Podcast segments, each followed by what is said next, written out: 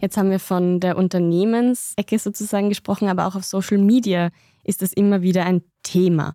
Hängt das zusammen? Es scheint irgendwie, als würde es in der Gesellschaft an Narzisstinnen und Narzissten nur so wimmeln. Ich bin da immer etwas skeptisch, von sozialen, gesellschaftlichen Phänomenen auf individuelle Pathologie zu schließen. Also natürlich sind wir alle, gerade jetzt die jüngeren Menschen, die viel auf Social Media unterwegs sind, die sich auf Instagram zeigen mit ihrem Körper, mit ihrem Gesicht, mit dem, was sie tun, sind die einem narzisstischen Druck ausgesetzt und müssen ja ständig und wollen ja auch ständig beweisen, dass sie mithalten können, dass sie ebenso schön, ebenso erfolgreich, noch mehr erfolgreich als die anderen sind. Aber das macht sie deswegen noch nicht zu narzisstisch gestörten Menschen, sondern sie können auch einfach dem sozialen Druck erliegen. Und wenn in der Klassengemeinschaft alle ihren Instagram-Account haben, na, dann habe ich auch einen. Und wenn ich einen habe, dann muss ich auch was draufstellen. Und dann will ich ja nicht, dass alle mich auslachen dafür. Und dazu muss ich nicht narzisstisch sein, um da in so eine Selbstwert-Thematik Thematik hineinzugeraten.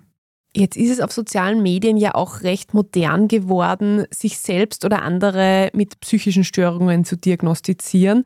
Mir kommt vor, Narzissmus ist eine recht moderne Waffe, die man anderen entgegenstreckt, die irgendwie einen aufregen. Ich vermute mal, Sie finden sowas problematisch, dass man irgendwie als Laien an sich selbst oder an anderen psychische Störungen diagnostiziert.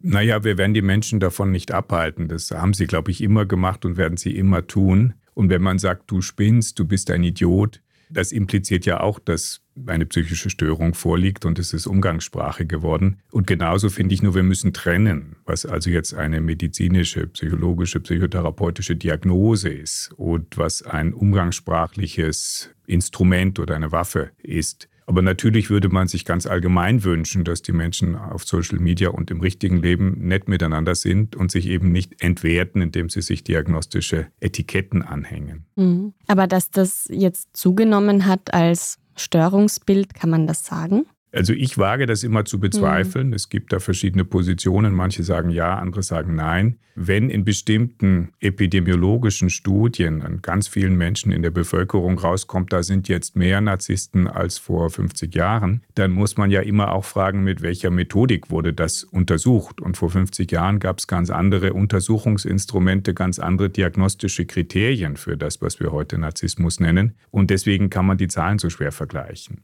Meine Annahme wäre die, dass es an ausgeprägten Pathologien, Störungen, Erkrankungen eigentlich immer etwa gleich viel gibt und gegeben hat, aber dass natürlich jede Zeit und jede Kultur ihre Modestörungen hat. Zu Freuds Zeiten war es die Hysterie und jeder war hysterisch. Heute gibt es das Wort schon nicht mehr mhm. und die Störung ist auch seltener geworden. Dafür ist jetzt eben, gab es eine Zeit lang sehr viel Essstörungen, dann gibt es viel Borderline-Störungen, Selbstverletzungen, ADHD, mhm. ist auch sehr sozusagen im Kommen und eben der Narzissmus. Also das sind diese Zeiterscheinungen, wo plötzlich eine Awareness, ein Bewusstsein einsetzt, auch in der Allgemeinbevölkerung.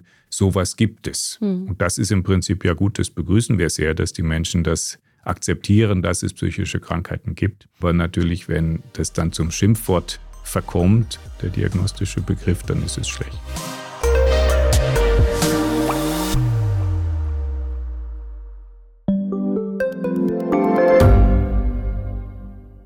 Bin die Franziska. Ich bin der Martin. Und wir wollen besser leben. Lohnt sich 10.000 Schritte zu gehen jeden Tag? Ist das Großraumbüro wirklich so schlecht wie sein Ruf? Spoiler, ja. Bringt's was, Intervall zu fassen? Wir fragen die, die es wirklich wissen und probieren es auch gleich selber aus. Bei Besser Leben, jeden Donnerstag eine neue Folge.